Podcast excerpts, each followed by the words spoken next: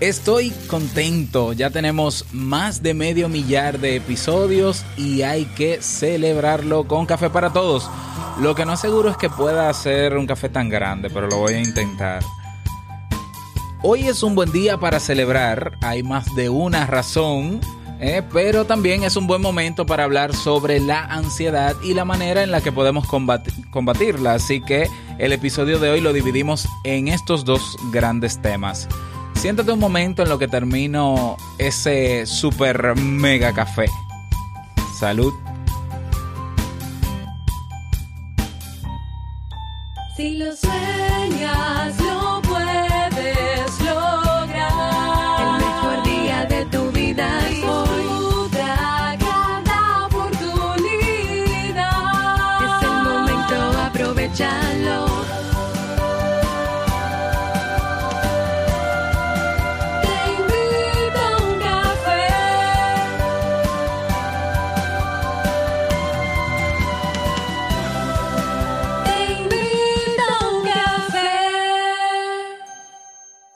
Y ahora contigo, Robert Sasuki, consultor en desarrollo humano y emprendimiento.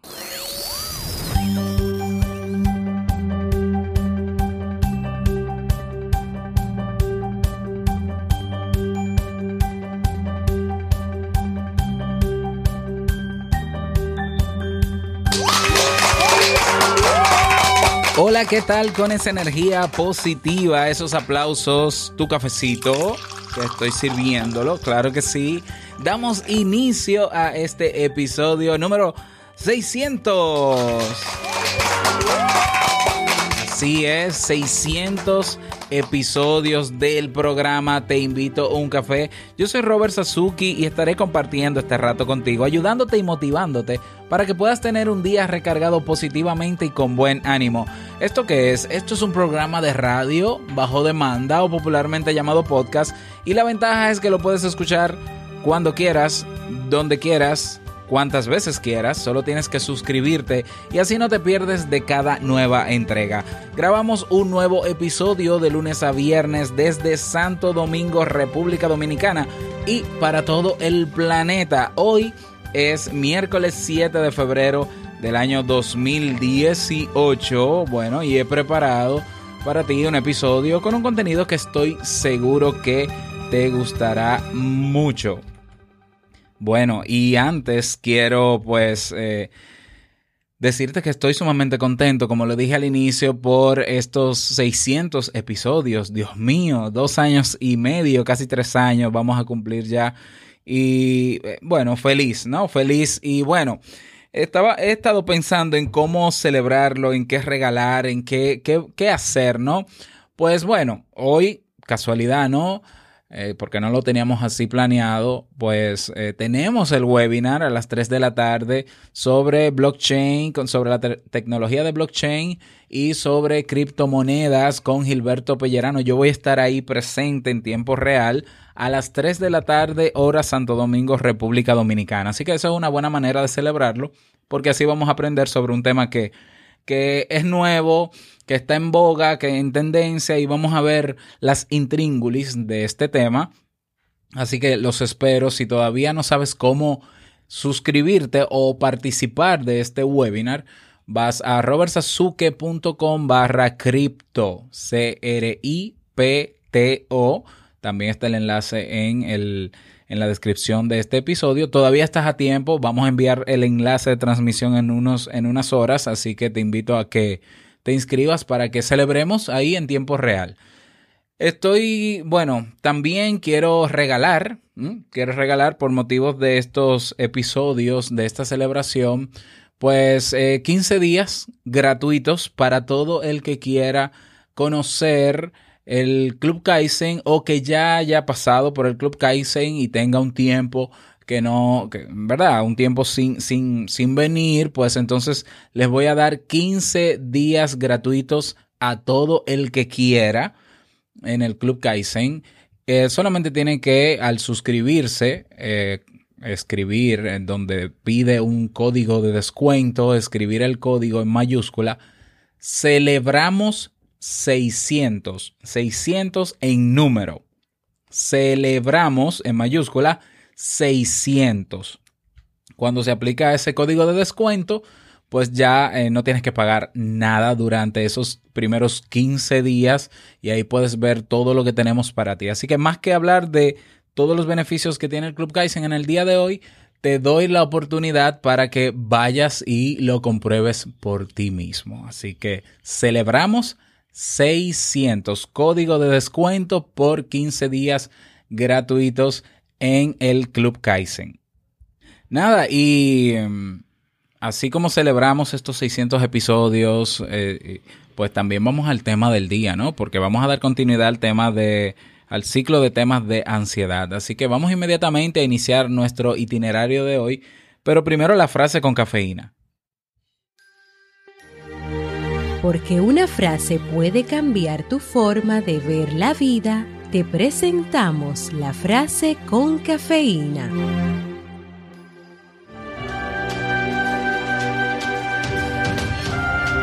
La ansiedad con miedo y el miedo con ansiedad contribuyen a robarle al ser humano sus cualidades más esenciales. Una de ellas es la reflexión. Conrad Lorenz.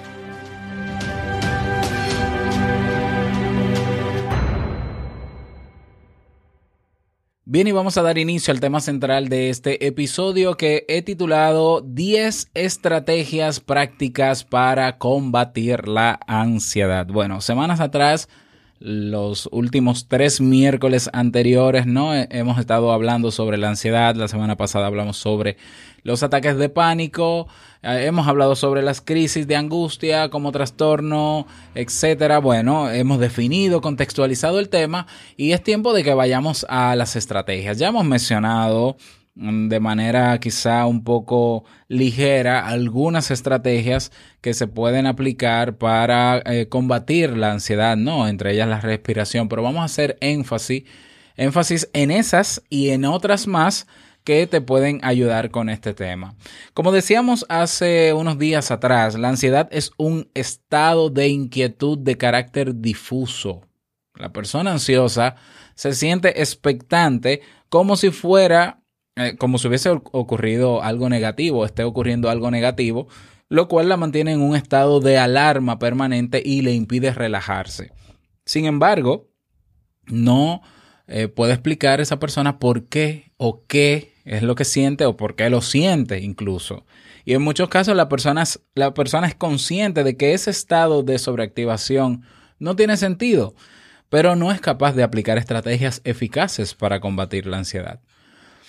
Em, los tipos de ansiedad, ¿eh? Hablábamos de ansiedad eh, como rasgo y hablábamos también de ansiedad como estado. Y voy a recalcar nuevamente para pasar luego a las estrategias. La ansiedad rasgo como rasgo indica a una persona que desde una etapa muy temprana de su vida ha sentido ansiedad, quizás desde, desde la infancia o la adolescencia. Estas personas suelen tener un temperamento que les conduce a reaccionar inmediatamente ante las más diversas situaciones, se excitan con facilidad y les cuesta relajarse. De hecho, como han tenido que combatir la ansiedad durante gran parte de su vida, no saben cómo es vivir de otra manera. Mm, Para estas personas, la ansiedad ha sido una compañera eterna, perenne de viaje. Y en el caso de la ansiedad como estado, al contrario, está desencadenada por algún acontecimiento específico o un conjunto de ellos. Ante esa situación, una persona que nunca ha sido particularmente nerviosa responde con ansiedad. En, el fondo lo que ocurre es que esa persona no cuenta con las herramientas psicológicas necesarias para hacerle frente al problema, por lo que su cuerpo y su mente responden con un, con un estado de activación excepcional. Por supuesto, ambos tipos de ansiedad pueden coexistir. Una persona ansiosa notará que su nivel de ansiedad aumenta cuando tiene que enfrentar determinadas demandas del medio o situaciones. De la misma forma, alguien que nunca ha sido ansioso puede comenzar a responder con ansiedad ante diferentes situaciones, ya que no logra retomar el control de su vida emocional. La buena noticia es eh, que los síntomas de ansiedad se pueden revertir. Ya lo hemos dicho, sin tener que recurrir a los ansiolíticos, sobre todo sin tener que recurrir a estos medicamentos. De hecho, no debes olvidar que los medicamentos para la ansiedad no están exentos de efectos adversos y no son una solución a largo plazo. Mm, Al contrario, existen diferentes estrategias que han sido comprobadas científicamente y que son fáciles de aplicar, que ayudan a combatir la ansiedad de manera natural. ¿Cómo lo hacemos? ¿Cómo combatir la ansiedad? ¿Cuáles son esas 10 estrategias? Pues presta atención porque aquí van. Estrategia número uno. Acepta la ansiedad. Sé un observador imparcial. La ansiedad es dañina, lo sabemos, y por eso queremos eliminarla. Por lo tanto, es normal que nuestro primer impulso sea negarla y rechazarla. Sin embargo, la paradoja radica en que mientras más intentemos combatir la ansiedad, más agobiados nos sentiremos. Cuando negamos una emoción o sensación, esta crece.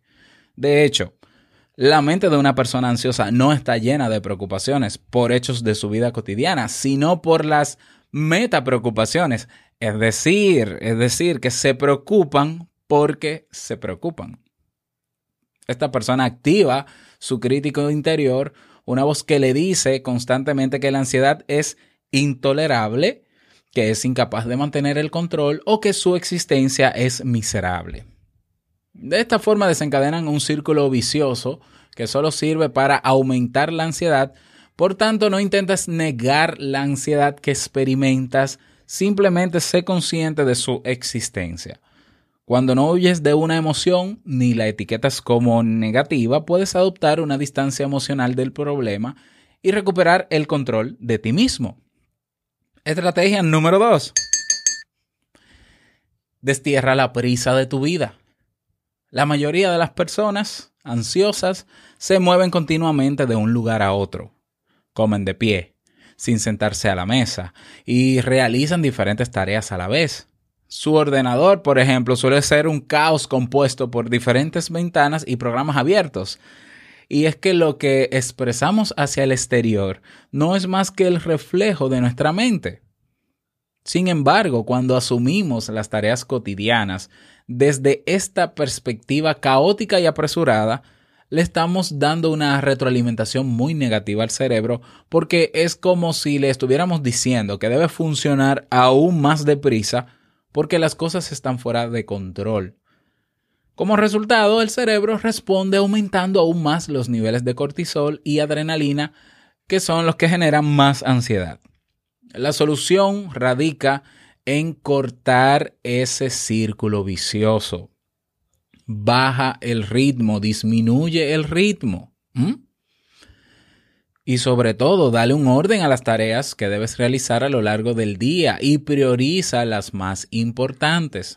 Oblígate a bajar la marcha y verás que eh, logras hacer mucho más con menos estrés y por ende con menos ansiedad. Así que estrategia número dos, destierra la prisa de tu vida. Estrategia número tres, no dejes tareas pendientes. Una de las cosas que más aumenta nuestro estado de ansiedad es saber que tenemos tareas pendientes. De hecho, no son las tareas en sí las que nos desgastan y agotan, sino el recordatorio mental constante que debemos, de que debemos hacerlas. Los expertos en productividad personal afirman que para resolver este problema lo mejor es aplicar la regla de los dos minutos. Creo que hemos hablado de eso en el ciclo de temas de productividad personal y está también en el curso de productividad personal en el Club Kaizen. En la práctica, ¿no? En términos prácticos, cuando surge una tarea, si esta tarea te das cuenta de que no requieres, no requiere de más de dos minutos para ser realizada, hazla inmediatamente. ¿Mm? Ya que posponerla y recordarla consumirá más energía que lo que se que llevarla a cabo. ¿Mm? Entonces, si la tarea demanda más tiempo y no lo tienes, pregúntate si es realmente importante. Si es así, entonces búscale un hueco en tu agenda. Organízate. Recuerda que la forma en que organices tu día repercutirá en tu estado mental. Por tanto, no dejes que las tareas se acumulen porque si las dejas para el último momento, solo estarás contribuyendo a que aumente tu nivel de ansiedad. Aprende a organizar tu vida, ¿eh? Porque aprendiendo a organizarla, eso te permitirá eliminar una gran fuente ansiógena, las tareas pendientes y las que te roban energía sin brindar ninguna recompensa a cambio. Bien, así que repito, estrategia número 3, no dejes tareas pendientes. Estrategia número 4. Dedícate al menos una hora al día. Sí, repito, dedícate al menos una hora al día. En la sociedad en que vivimos se premia el hacer sobre el ser. Por eso nos sentimos obligados a correr, a no tener ni un minuto de descanso, porque es sinónimo de pereza, es la antítesis de los valores que promueve la cultura occidental. De hecho, no es extraño que las personas ansiosas siempre estén llenas de trabajos y proyectos pendientes. No tienen ni siquiera unos minutos al día para dedicarlos a sí mismos. Inmersos en ese estado de tensión constante, no le permiten a su cerebro desconectar y como resultado los niveles de ansiedad se disparan. Sin embargo, desconectar y estar a solas consigo mismo es tan importante como ser proactivos. Aunque como las personas ansiosas suelen encontrar eh, difícil estar de brazos cruzados, una excelente alternativa consiste en dedicarle al menos una hora cada día a una actividad que realmente disfruten.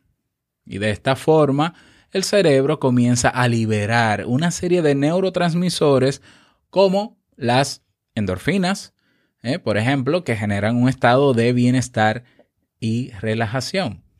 Parece muy básico, ¿no? Todo lo que estoy mencionando, pero es tan básico y tan obvio que lo dejamos pasar y es ahí donde está la cuestión. Estrategia, entonces ya mencioné, ¿no? La estrategia número cuatro, dedícate al menos una hora al día.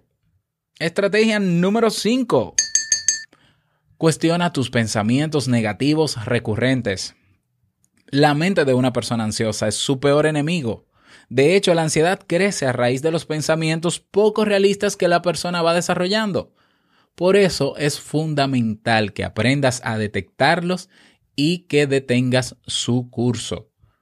Lo más usual es que la persona ansiosa responda de manera exagerada ante las situaciones de su vida cotidiana. Hace una tormenta en un vaso de agua, piensa que un simple error tendrá consecuencias nefastas y de esta manera añade una tensión innecesaria. Por eso es importante que comiences a cuestionarte esos pensamientos catastrofistas que no se ajustan a la realidad. Pregúntate, ¿esa preocupación que tengo es realista? ¿Cuántas probabilidades existen de que se cumpla? ¿Qué es lo peor que podría pasar? ¿Cómo podría lidiar con eso? ¿O cómo podría manejar esa situación? Mm, Así que cuestiona tus pensamientos negativos recurrentes. Esa es la estrategia número 5. Estrategia número 6. Asume otra perspectiva. La ansiedad está provocada en gran medida por el significado que le conferimos a determinadas situaciones.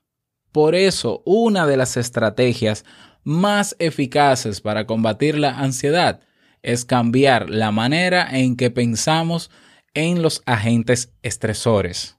Mm, Me explico. Un estudio, bueno, antes de explicarme, ¿no? Te, pondré un ejemplo y todo, pero eh, te aviso, ¿no? Te informo. Hay un estudio realizado en la Universidad de Yale. Les presentó a algunos dirigentes un video en el que se transmitía la idea que el estrés era potenciador, ya que algunas personas dan lo mejor de sí cuando están bajo presión. Durante las dos semanas siguientes, estas personas no solo mejoraron su desempeño laboral, sino que reportaron menos problemas psicológicos y sus niveles de cortisol, la hormona del estrés, disminuyeron. En el grupo que seguía creyendo que el estrés es negativo, no se apreciaron estos cambios. Por ejemplo, realizar una presentación en público es estresante y genera ansiedad, pero por otra parte, también es una oportunidad para poner a prueba nuestras habilidades y ampliar nuestra red de contactos profesionales. En este sentido, te será de gran ayuda utilizar más a menudo el sin embargo, mm, viéndolo desde otro punto de vista, pensándolo mejor, ¿eh? A ver, cuando descubras esos pensamientos irracionales, intenta darles una vuelta utilizando este término o estos términos. Por ejemplo, si mientras estás estudiando piensas, no voy a probar ese examen, reestructura ese pensamiento de forma positiva. Por ejemplo, quizás no apruebe ese examen, sin embargo, me voy a esforzar para dar lo mejor de mí. Así que bueno, estrategia número 6, asume otra visión, otra perspectiva de, de, lo que te pasa, de lo que te acontece.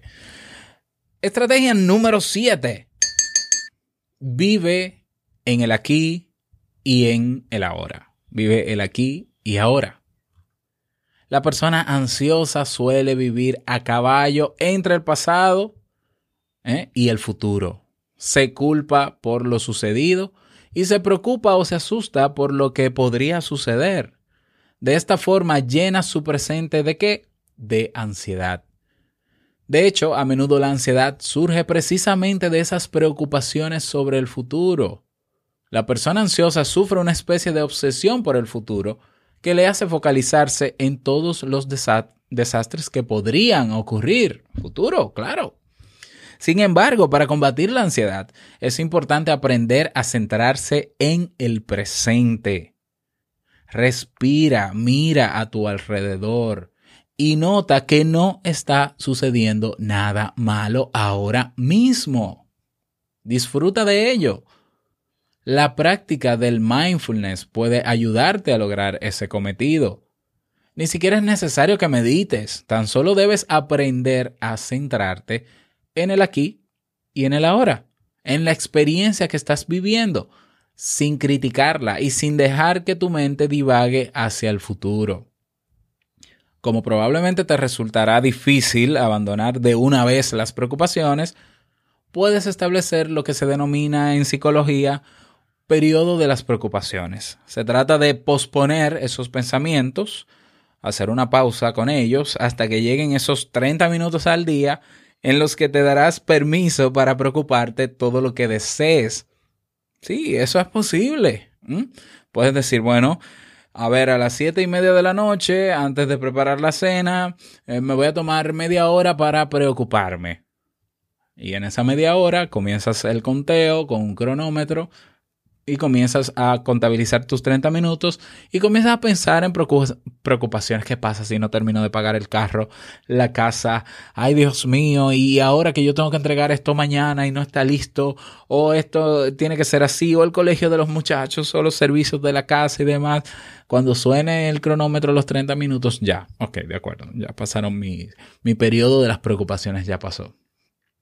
Ahora bien, una vez que haya pasado, si esos pensamientos acuden a tu mente eh, eh, o, acuden o se generan otros pensam pensamientos que te causen ansiedad, entonces vas a tener que posponerlos y moverlos para la próxima sesión, para el próximo periodo, es decir, para mañana a las 7.30, y no identificarte con ellos. Punto. O sea, tú no eres lo que piensas. Ya lo he dicho, el pensamiento no es la cosa. Tú no eres lo que piensas. Lo que piensas es el resultado de tu historia de vida.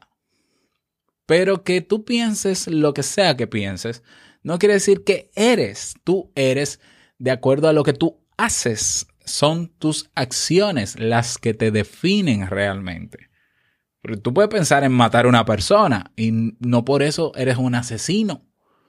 Ahora, si tú matas a la persona, sí lo eres. Entonces, tú no eres lo que piensas. Entonces, ¿por qué tenemos que hacer caso a todo lo que pensamos? Y más, ¿por qué tenemos que hacerle caso a esos pensamientos que son los que nos generan ansiedad? ¿Por qué tenemos que hacerle caso? ¿Están ahí? ¿Van a aparecer? Claro que sí, ya es, puede ser un hábito de pensamiento que tienes, puede ser que te has acostumbrado a, a esos pensamientos, pero pu- puede llegar el momento que digas, no voy a hacer más caso a esos pensamientos. Me voy a centrar en lo que está pasando a mi alrededor. Listo. No estoy diciendo que sea fácil, no estoy diciendo que va a ser de un día para otro, pero es cuestión de fuerza de voluntad, como hablábamos en el episodio de ayer, por cierto. Mm, Así que vive el aquí y el ahora. Estrategia número 7. Estrategia número 8. Gestiona mejor tus emociones.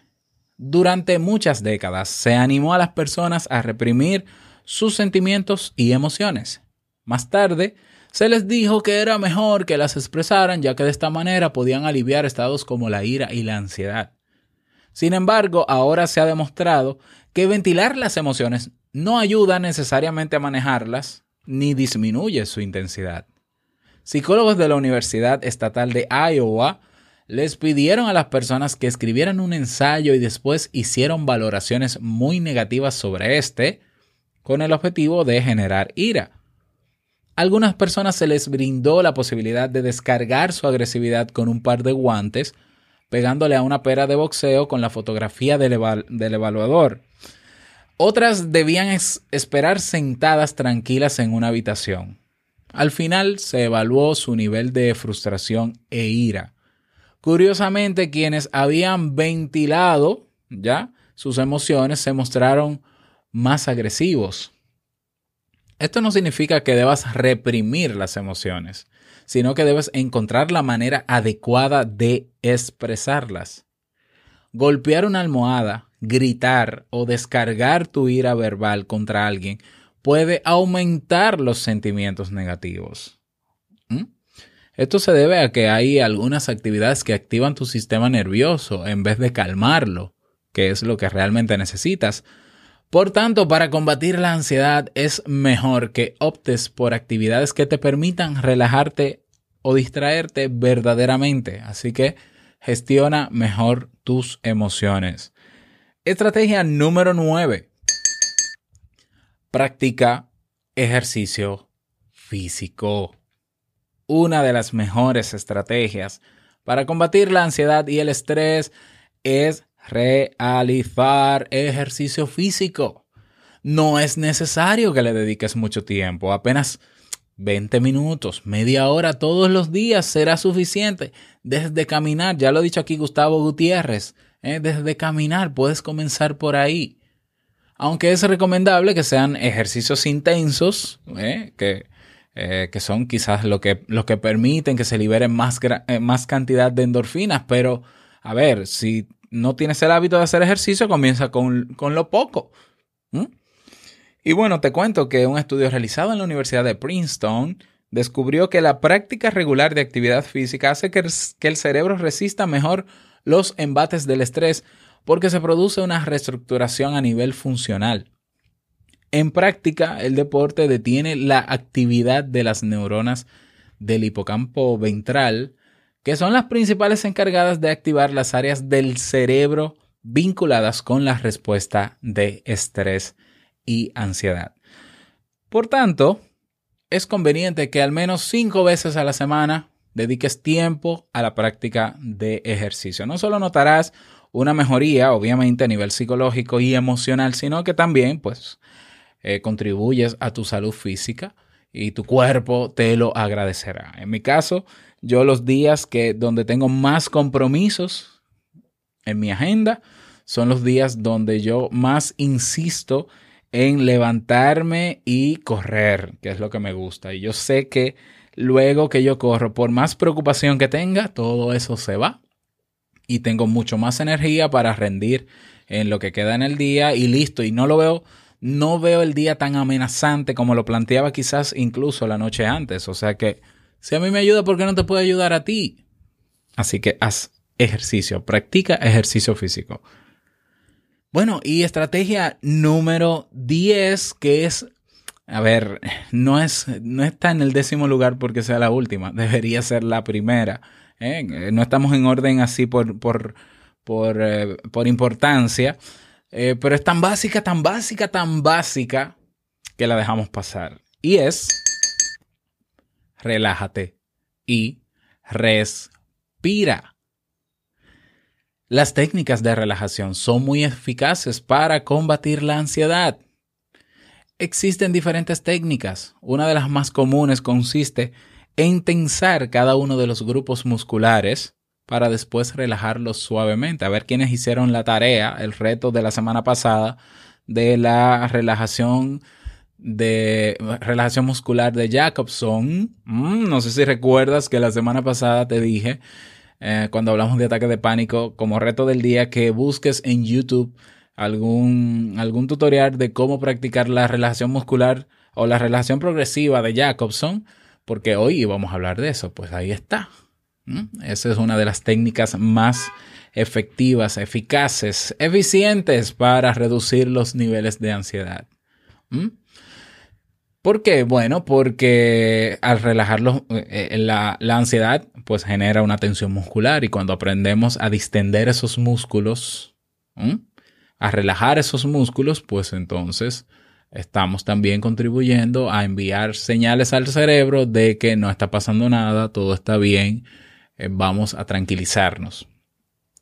También existen técnicas de visualización que brindan excelentes resultados para quienes tienen una imaginación fértil.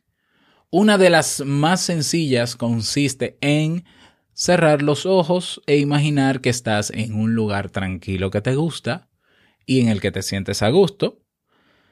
Imagina todo con la mayor cantidad de detalles y después simplemente déjate embargar por las sensaciones positivas que estás experimentando.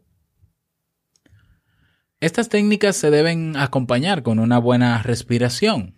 De hecho, aunque no somos conscientes de ello, la respiración es un proceso muy importante a través del cual la mente obtiene una retroalimentación de nuestro estado.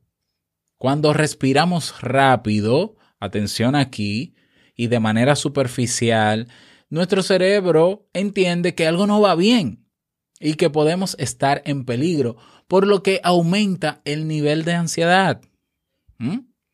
Cuando respiramos lenta y profundamente, todas las funciones corporales, incluyendo el latido cardíaco, se, se, bueno, se acomodan, se tranquilizan y es más fácil relajarse. Lo perciben así y se, se crea un compás, un ritmo diferente. Nosotros podemos lidiar con la ansiedad desde el plano cognitivo de nuestra mente, de la forma en cómo percibimos las cosas, pero también desde nuestro físico, porque tiene implicaciones obviamente físicas. ¿eh? Entonces, el visualizar, el respirar, que es tan básico, influye directamente en lo que, o sea, activa sensores en nuestro cerebro, la forma de respirar, que le dicen al cerebro si todo está bien o está mal, sin ni siquiera tener que recurrir al recurso del pensamiento o las ideas. Es decir, yo puedo tener una activación física en este momento por ninguna razón aparente, por ningún pensamiento aparente y el cerebro puede entender que está pasando algo. Entonces el cerebro dice, a ver, los sensores los sentidos me dicen que hay eh, aceleración en el ritmo cardíaco, hay aceleración en la respiración, algo pasa. Como yo no sé lo que es y yo estoy diseñado para que esta persona siga sobreviviendo, yo como cerebro al fin voy a activar los neurotransmisores y las sustancias químicas para eh, activar aún más y para darle fuerza a esta persona en los músculos para que huya de ese peligro, que yo no sé lo que es, porque yo so solamente soy un cerebro, no lo puedo ver, entonces, podemos decirle, mandarle la señal a nuestro cerebro simplemente respirando despacio. Quizás sí pueda haber alguna situación que esté pasando y aún así yo pudiera hacerle entender a través de este sensor que no está pasando nada grave, por tanto que disminuya la segregación de estos neuroquímicos y químicos y hormonas para que yo me tranquilice. Eso es posible. ¿Mm? Fíjate cómo yo he bajado el tono, cómo estoy más lento y despacio. En este momento yo no me siento tan emocionado como cuando comencé este episodio. ¿Mm? Eso es posible. Claro, tenemos que ser conscientes, reconocer que padecemos de ansiedad, porque todos padecemos de ansiedad en algún momento u otro. Tenemos que saber identificar en el momento cuando tenemos ansiedad. Ya lo hemos hablado en otros episodios, cuáles son los criterios, cuáles son las, eh, eh, qué es lo que pasa en nuestro cuerpo cuando estamos ansiosos, los síntomas. Entonces, una vez eh, reconozcamos e identifiquemos que estamos en medio de un episodio de pánico, una crisis de angustia o simplemente una activación que está fuera de lo normal, vamos a respirar. Vamos a tranquilizarnos, vamos a poner en práctica estas estrategias. Es posible, pero requiere de nuestra conciencia y de nuestra voluntad.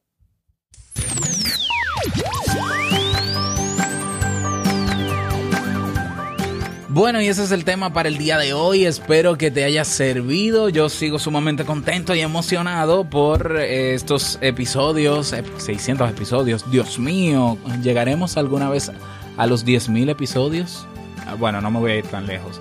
Pero este año llegamos, es seguro que llegamos a los mil episodios. ¿Será posible llegar a los mil episodios? Bueno, no, no- no lo sé, no lo sé. Si quieres ver la transmisión en vivo de este episodio que estoy grabando aquí, ¿no? que estoy publicando en tu plataforma de podcast, lo tengo en mi Instagram. ¿eh? He grabado toda la sesión completa. Ahí me verás con un vestuario medio extraño porque vine de correr, de hecho, para grabar. Eh, me puedes seguir en Instagram, eh, robert.sasuke, así de sencillo, robert.sasuke, para que veas este live. Y bueno, eh, si te gustó el tema, si quieres sugerir algo, si quieres comentarme lo que quieras, tienes el chat en mi página robertsasuke.com. Mm, Lo único que lamento eh, en el día de hoy es que no tenemos mensaje de voz, entonces ojalá y esta celebración y este episodio número 600 motive a que eh, los que están escuchando, que no creo que sean muchas personas porque, porque ha bajado mucho, ¿no? La, lo de las publicaciones de la nota de voz. Pero aunque seamos pocos los que estemos, que, que por favor dejen su mensaje de voz. Van a teinvitouncafé.net. ¿Mm? Tienes ahí un botón que dice enviar mensaje de voz. Voy a revisar si está para móvil, porque yo creo que no aparece en la versión móvil, ahora me recuerdo. Pero ahí en ese botón está la aplicación para grabar. Eh, también te dejo en, en las notas de este episodio, en la descripción, en texto, te dejo el enlace para que lo puedas hacer. Así que anímate a dejar tu mensaje de voz para que sigamos esta celebración. Vámonos con el reto del día.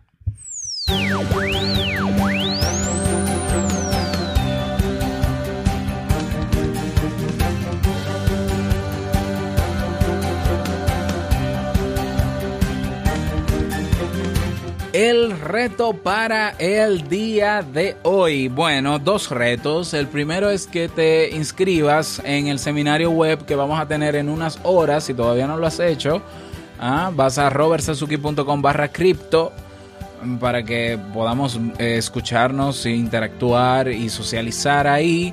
Y en la comunidad TIUC, en el grupo esta tarde, en algún momentito de la tarde, pues estaré haciendo un live, o también una transmisión en vivo para eh, celebrar todos juntos, ¿no? Este hito, 600 episodios de Te invito a un café. Así que te espero por allá en los dos eventos, ¿por qué no? Te espero. Y nada, ese es el reto para el día de hoy. Espero que puedas lograrlo y no olvides unirte. Puedes seguirme en Instagram para ver el live de hoy. Eh, puedes eh, unirte a la comunidad en Facebook y suscríbete o inscríbete en el seminario online.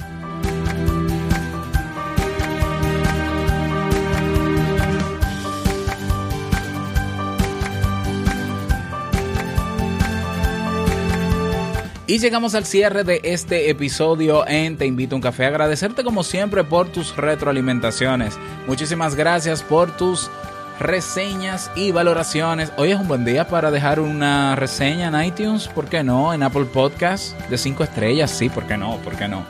Eh, así que deja tu reseña. Gracias por tus me gusta en iBox.